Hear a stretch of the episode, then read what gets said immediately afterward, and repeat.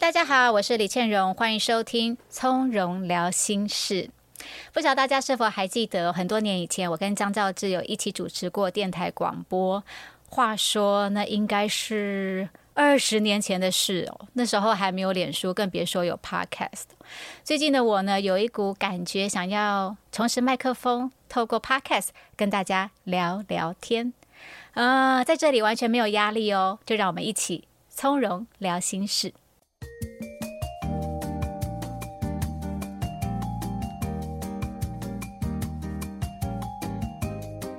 身为女人，我们都很期待，也很喜欢，也很享受被照顾的感觉哦。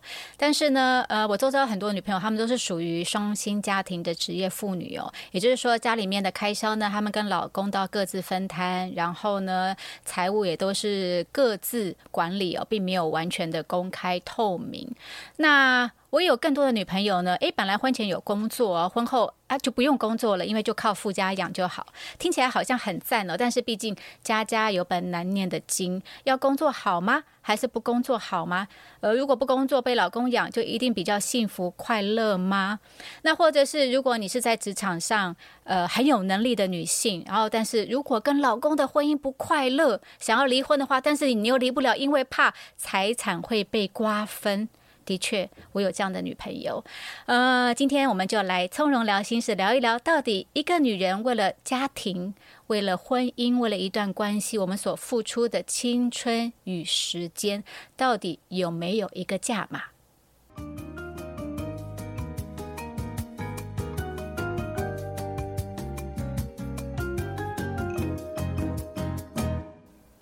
这是从容聊心事第一次的录音。我邀请到本节目的制作人苹果老师来跟我们大家一起聊聊女人的心事。嗨，老师好，Hello，大家好。我觉得我应该是最最轻松的制作人，我不应该说是制作人，你知道吗？因为倩蓉几乎什么都会了呀，今天并并不需要我我来出做些什么。我我有三 C 障碍，当我看到很多线跟很多按钮的时候，我就。突然眼睛怎么看不见，脑袋就完全停止运转 啊！所以线会让你的世界充满了混乱，还有很多的按钮，我也没办法。哦，原来是这样，好好好好好。那我们今天为什么会聊到这一集呢？是因为有一次，我们就跟倩蓉在事前的彩排的时候，然后我们就在讨论说，我们到底该录些什么样子的东西。那我们就刚好聊到说，我们彼此都有一次净身出户的经验，所以我们就想说啊。既然第一次录音是练习嘛，不然我们就来聊聊这个话题好了。因为从容聊心事本来就是要聊一些女人的话题。我相信很多的女人，如果你过的生活快乐，我觉得是没有问题的。但有一天，如果你不小心需要到跟另外一半做一点切割，不不只是另外一半啊，就是跟任何人做一点切割的时候，净身出户也是一种选择。但为什么我们身边很多的人他都会做这个选择？对，而且我刚刚想要表达的就是。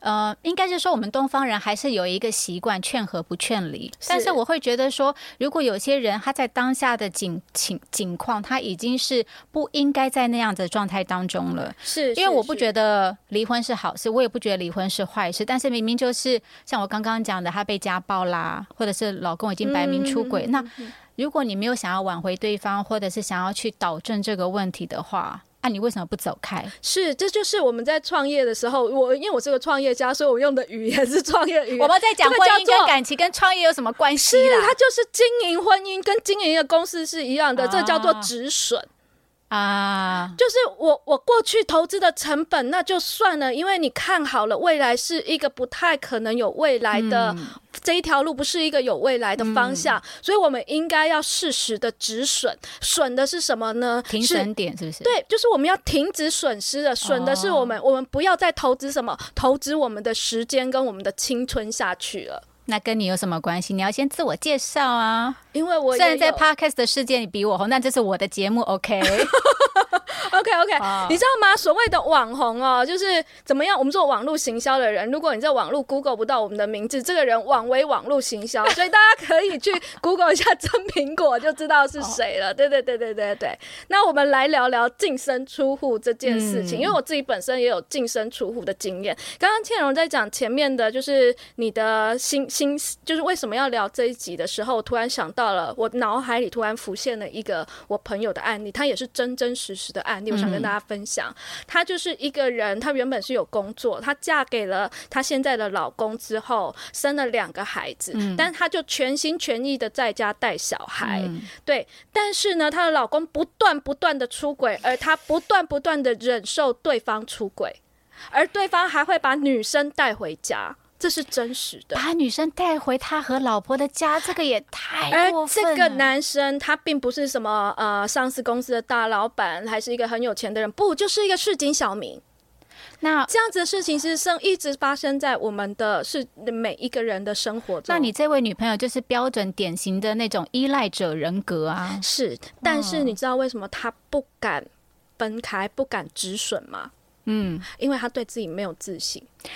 她不相信自己离开了这个老公之后，她有第二春，有第二春是一个没有办法养活自己啊，因为她已经脱离现在的社会太久。嗯，她带在家里带孩子，她又想要孩子，她离开了之后，她又担心她没有办法养活孩子，所以她只能不断的忍受。嗯，对，哎，我觉得这个完全。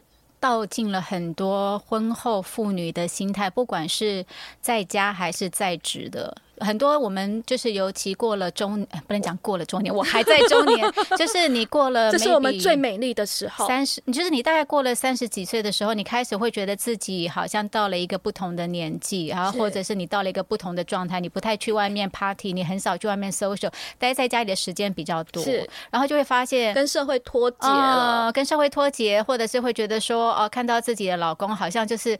唉，没鱼虾也好啦，就大家彼此将就。是是是，不管你把自己弄得再多漂亮。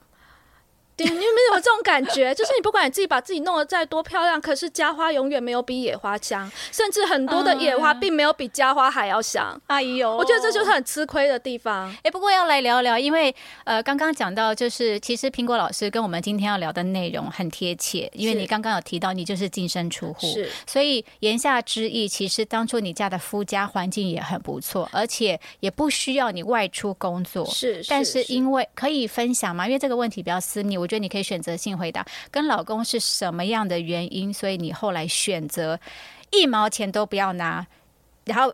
就净身出户，还要跟老公切割婚姻关系。其实我觉得这是一个赌注，在我那时候的当下，其实我那时候的当下，我也没有可以很百分百确定我能够照顾自己跟养活自己。嗯，对我，我其实我在说的这刚刚前面说的这一段，其实那个女生的当下的心情我是懂的。嗯，因为当我离开的时候，我是也没有办法，我十。二十岁的时候就跟我前夫在一起了，嗯，然后我就一直跟着他一起工作这样子，但是在这过程中，我觉得没有所谓的谁对谁错。跟着他一起工作是在夫家的在夫家的公的公司里面工作这样，所以我几乎是依附在他身上，就是说的我们喜欢被人家照顾的感觉。对，那到底什么叫做被照顾的感觉呢？其实就是，嗯，我们对我们自己没有自信，才需要被人家照顾啊，不是这样吗？我还蛮有自信的，但是我也很很需要被人家，对我也很期待被人家照顾的感觉啊。但我现在就觉得，其实我没有一定需要被照顾，你知道吗？因为我现在的收入，我可以养活自己，我也可以照顾自己。我我需要人家煮饭给我吃，我也不太需要。我可能请个呃，我那请个阿桑帮我处理我的生活所需也可以。很多的人呢，把另外一半当成是工具人。嗯，对，说实话，我当我老公还如果还不能当工具人，他还有什么用啊？我我现在的立场是这样，我希望我的另一半是可以带给我开心快乐的人，soul mate。对，因为工具人对我来说，他是都用钱能够买得到的啊。哇，这句话很点醒我。是，就是工具人，所有的工具人，你说你要这句话千万不能让我老公听到，他会给我开始跟我讲。所以我们要剪掉这一段吗？不，这一段太真实了。对，因为我以前真的就把另外一半，不管是男朋友还是任何的另外一半伴侣，都把他当成工具人，而且我还比较的是哪一个工具人他最好用。然后把他变成老公，我这一段我想剪掉，不准你剪。所以那个时候，好，那我再直白的问，是因为先生出轨，没有任何个性，因为我觉得很多的事情到了后一段关系到了最后，因为一定各自都有错。但我觉得我不想要追究的是错，因为我认为错它都是结果。嗯，到底什么才是因？所以应该是说，那时候虽然你很年轻就跟先生在一起，然后也习惯被先生照顾，但是后来因为关系变了调，对，那是什么 trigger 你要净身出户？断然的就愿意，其实我一毛钱不拿，然后走出大门，潇洒说拜拜。其实我最 care 的一件事是孩子。对嗯我放不下的，真的只是因为孩子。你说金钱吗？嗯我真的觉得还好。我有本事，我我觉得我是自己有能力。我算过了，如果说我我算过我自己一个月真正开销到底需要多少，我曾经带着一个皮箱，就一个小小的皮箱，然后呢，在一个陌生的环境，我活了一个月，里面只有两件衣服跟一些简单的生活用品。天哪，你有洗澡吗？我有洗澡，就是两件衣服嘛，替换的衣服这样子，然后盥洗用具洗一洗这样子啊。那我就想说，如果我一个皮箱我就能够养活自己一个月，那我需要这么多的包做什么？嗯，对我以前是一直在买、哎那时候还没有认，识你，你应该把包放到我家，我家可以放了。对，你家的豪宅可以放，放空间非常的大，太棒了。所以你说孩子那时候最放不下、舍不得的是孩子，那后来怎么样毅然决然的看开，或者是做了一个很 天人交战的决定背一首歌，啊？什么歌？我我会觉得太戏剧化了，就是一个，就是我跟我前夫在一起快二十年吧，嗯，就因为一首歌，然后我就放下了，这样会不会太那个？什么歌？这条路要自己走，啦啦啦啦啦啦啦，路要自己走。是我我突然忘记了这首歌，这是一个很老很老的歌，但是他就说我会牵着你的手，可是这条路你要自己走。哦，这个是诗歌吗？还是流行歌曲？听起来像诗歌。是个老歌，可能是个诗歌。我觉得，因为我觉得诗歌很多歌都非常有意义。嗯，对我当下，我突然听到那首歌的时候，我爆哭，嗯整个崩溃的哭，因为把所有的那时候的压力全部都就整个全部大释放释放。因为你在两个人关系一定两个关系谈到了最后，一定会有非常非常多的。不舍、生气，很多很多的委屈，但你都没有办法说。但是到最后，我听到那首歌，他说：“这条路我会牵着你的手，可是这条路你要自己走。”就像孩子，虽然我我没有办法给你一个完整的家庭，可是你并没有失去一个妈妈的爱。哦，所以那个当下，我我那时候我真的是爆哭，然后我就放下，我就开始思我的变，我的脑袋思考的不是说我得到什么，我要什么，我未来的生活要怎么样，而是这个孩子，嗯，这个孩子有没有失去我这个妈妈，嗯，并没有，嗯，对，不管怎么样，我都会还是爱着他，嗯，对。那如果是这样子的话，我觉得路很好选啊，我就选我开心快乐。怎么样，孩子会，我想要给孩子一个父母不吵架的环境，哎，我我我要 echo 一下刚刚苹果的分享，因为我也是两个孩子的妈妈，然后当然呃跟结跟先生结婚这么多年，就是这过程有很多酸甜苦辣嘛，所以每次当我真的是。很剧烈性的吵架，我那时候也常常萌生退役，就是所谓我很想要离婚退场的时候，嗯，最无法放下的就是孩子，因为你会觉得说啊，那时候那到时候是不是什么抚养权啊，要怎么样谈啊，嗯要怎么样分配时间？可是后来我想开了，有一次我跟先生吵架的时候。当然是有点半开玩笑啦，所以我就跟他说：“哎、我跟你讲，我已经想好了，我们就离婚，小孩都给你，嗯小孩的生活费就你来负责，你来照顾。嗯哎、我先生就整个姿态变软了、为什么？嗯，我觉得就是呃，可能对他来讲，要照顾两个孩子是有困难的。他也意识到我这个人妻。照顾孩子的工具母亲角色的重要，当然这是事后想的一个玩笑话。就是我反而我们那时候在争吵，大家彼此在抢啊夺啊，然后都不愿意让对方的时候，哎，突然有一天我要放手，龙猴力啦，龙猴力啦，诶对对他就不敢了。我当时也是这样，嗯他还跟原本我们当时在很多很多的争执，他还要什么要什么要什么，甚至连很多我们一起出去买的小东西都要要回去。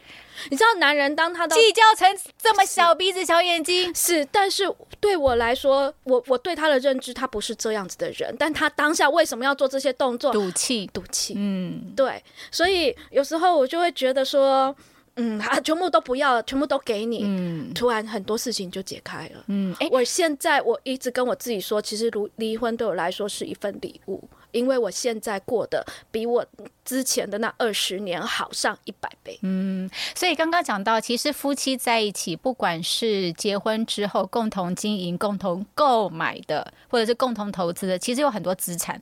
如果你看吵架的时候，连家里的一些呃。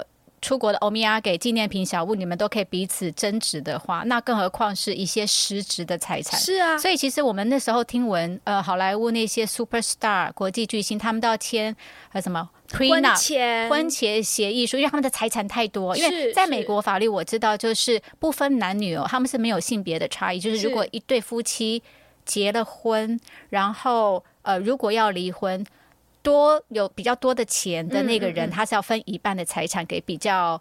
呃，财产比较少的人，嗯嗯嗯所以听起来好像是很不公平的。不过讲到这，也让我想到我有另外一位女朋友，嗯，后来的发展比较不好。她那个时候跟先生的婚姻不太愉快，嗯然后呃发生了一些呃事情，然后导致她就是很想要离婚。然后我觉得后来火上添油是，诶，她可能就去算命，问对她的婚姻，问她的事业。那个时候呢，我也不晓得算命是哪来的这个。灵感哦，就跟我的女朋友说：“啊，你以后会有两亿的身价哦。”是，好，我女朋友听了就华裔啊，因为她自己本身也有在经商嘛。对，可是她第一个想法就是啊，以后我会有两亿的身价啊！上面两亿还是下面两亿？什么是上面，什么是下面？你不知道这个梗？很多的男生会说：“我什么都没有给你，但我可以给你两亿。没有，我我我的是这位女朋友，她以后有两亿的啊女生有女两亿的身价。好 那我再把这个故事重讲一遍。她去，她跟老公婚姻不开心，然后我的女朋友去算命，然后算命就跟她讲说，以后她会有两亿的身价，不是指老公两亿，是指啊老婆有两亿，两亿的身价。啊，老婆回到家就左想右想，想说既然我跟老公不愉快，然后以后我也会生意经营的很好，会有是。两亿的身价，那我赶快现在先跟他离婚，先跟他切割，免得以后两亿会勾勾缠。是因为这样子离婚的耶。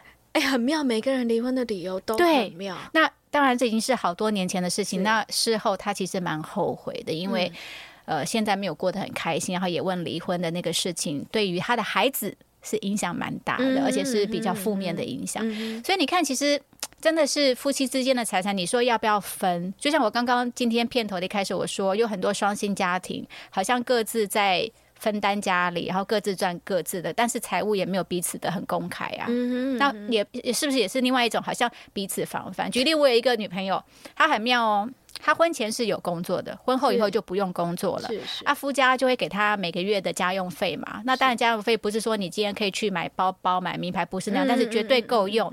可是我这位女朋友呢，她可能比较缺乏安全感啊。明明住在台北市的金华区，她会为了要省家用，坐公车去新北市的菜市场买菜，因为毕竟就有去菜市场的妈妈们都知道，台北市的菜场跟新北市的菜场价格是是有一个落差。有冷气跟没冷气又有差别。他去坐公车哦，去新北市买菜哦，然后 K 下来的钱就是他的私房钱。好，我觉得私房钱这一段啊，我想说的是，嗯。我觉得我们常常说关系，我们要有三观契合嘛，要有金钱观、世界观，另外一个观是，性关系？那我们要三观契合。然后我们今哎、天想，真的吗？第三关是性关系吗？当然不是，但我忘记。害我把我的秘密讲出来了。我觉得这也蛮蛮妙的。我按我偷偷藏了一个，让你掉一个钩子掉了你的第三关哦。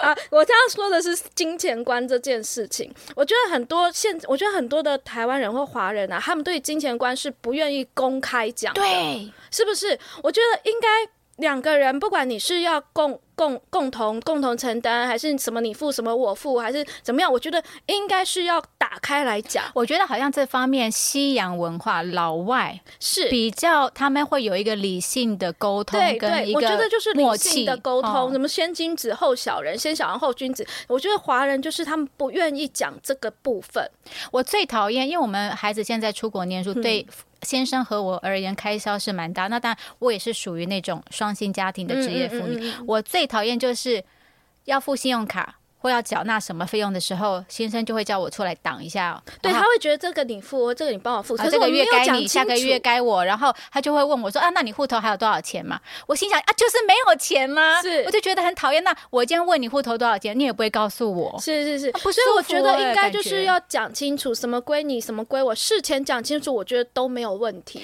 或者是讲清楚之后，如果真的有其中一方遇到困难，在彼此帮助，也是应该的嘛。哦对对，所以我觉得像我们之前我的我的婚姻关系也是因为没有讲清楚这件事情，嗯所以导致我们觉得啊，这不是你应该付，可是对方觉得说啊，我已经付了这么多了，这边怪你应该付。每个人心里都有很多的 OS，对，然后就是这些 OS 长日久日。时间久了下来，就变成彼此对彼此看不顺眼。就像一个垃圾桶，如果你没有定期的去倒它，就会有酸水、臭味累积在那一边，然后不小心踢到它，就整个打翻没有错，所以我后来学会了一件事情，就是凡事先讲清楚、说明白，越清晰越有力量。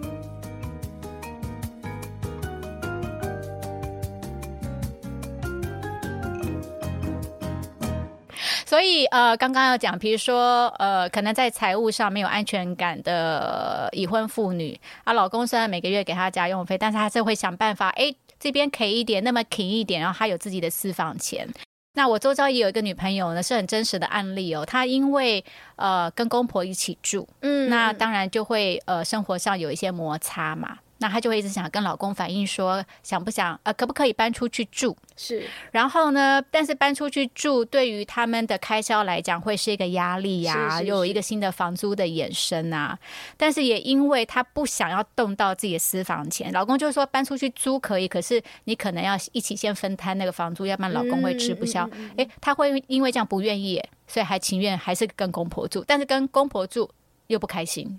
是，我觉得现在女生你真的要培养一些你自己的经济能力，你要去学一些技能或一些小技术。我相信市面上有非常多，就是你是可以自己在家工作这样子的技能的。因为我身边就超级，因为我我我专门在教学，就是我的教学的出发点，其实当初就是因为这样，因为我看了好多的人，我以前也是那种就是全就是全职在家带孩子的妈妈，但是我开始慢慢的在家工作之之后，我开始觉得我的人生是可以自己有选择的权利，是有自由去做选择。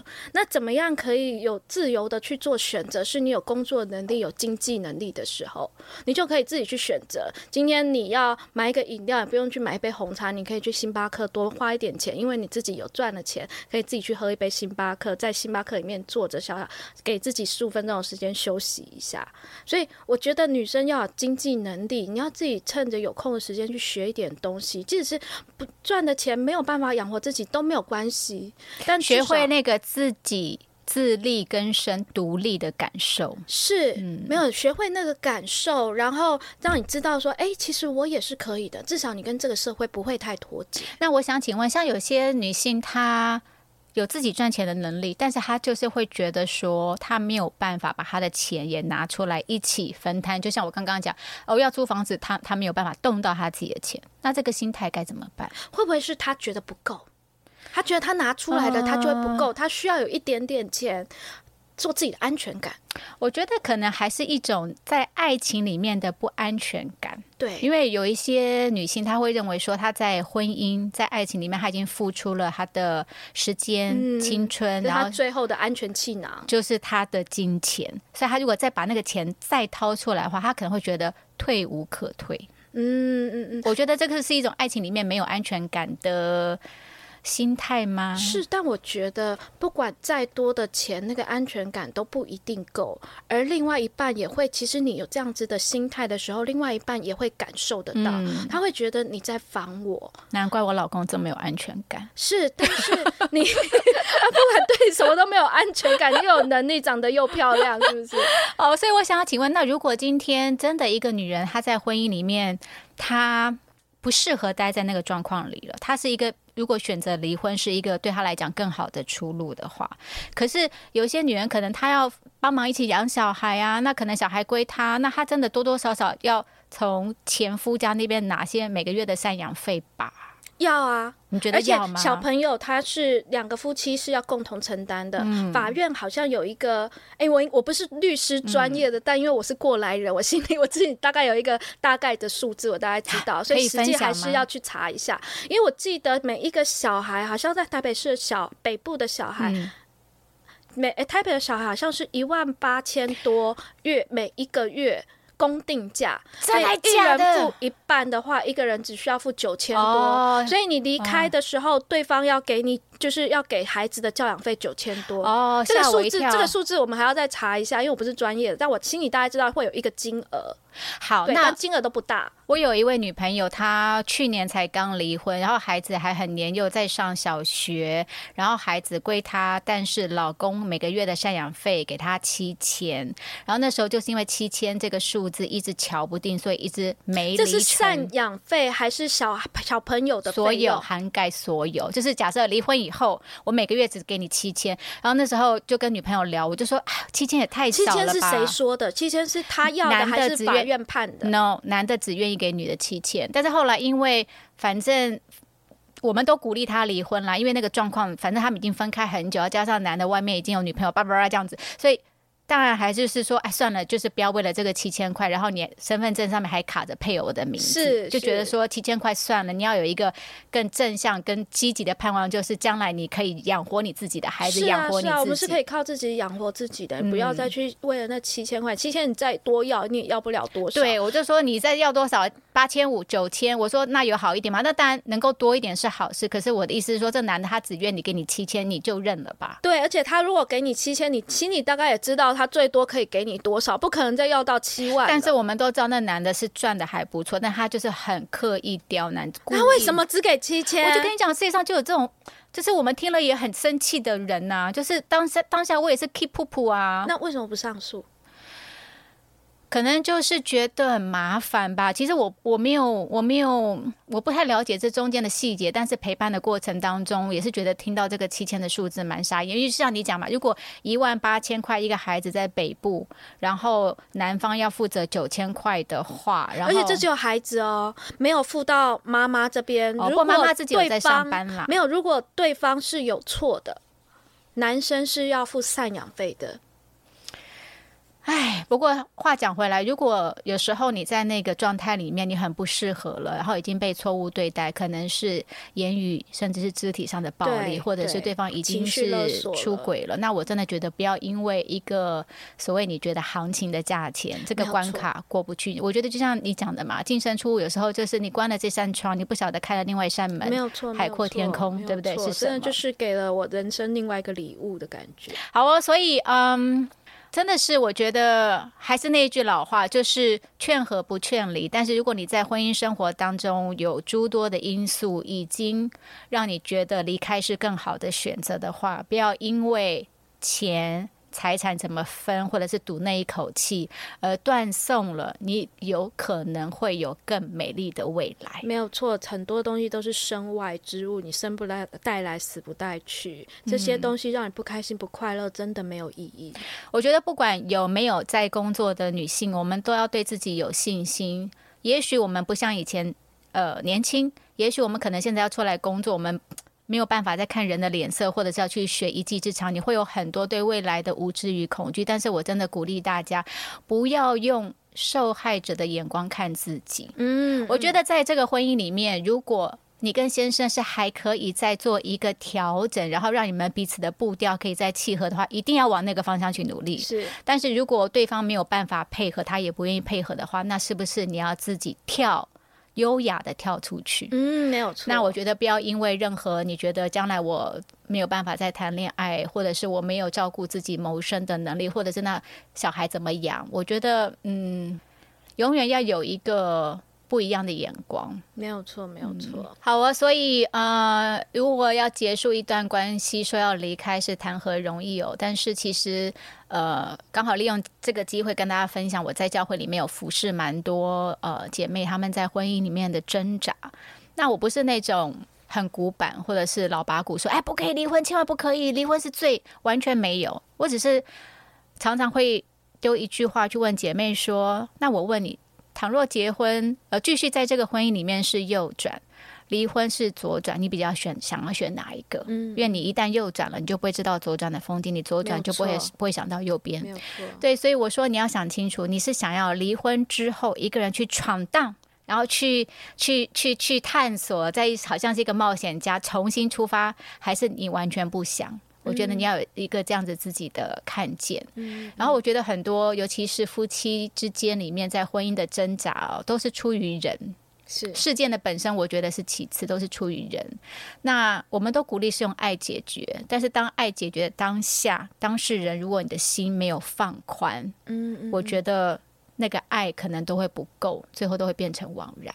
没有错，所以鼓励大家要享受婚姻带来的幸福与快乐，不是不可能。但是我觉得你的心要自在，不管是财务上的放开，还有包括呃一些想要计较的事情，我觉得。要让它过去。嗯，像我刚刚讲说，我很爱翻旧账，你看我也有这个坏习惯，其实也是很不 OK 的。